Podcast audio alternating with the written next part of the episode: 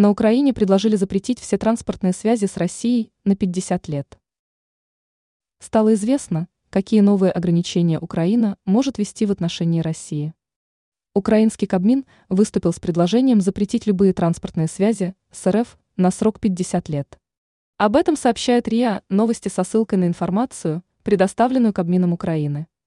Упомянутый документ был отправлен на рассмотрение Совету национальной безопасности Украины.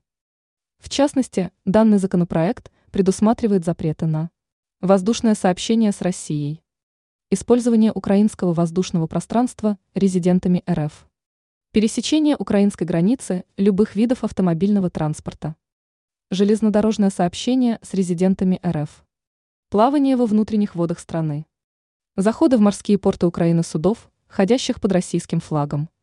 Данные антироссийские санкции, касающиеся транспортного сообщения, могут быть введены сроком на 50 лет. Ранее сообщалось, что в Венгрии сочли ненужным 13-й пакет антироссийских санкций.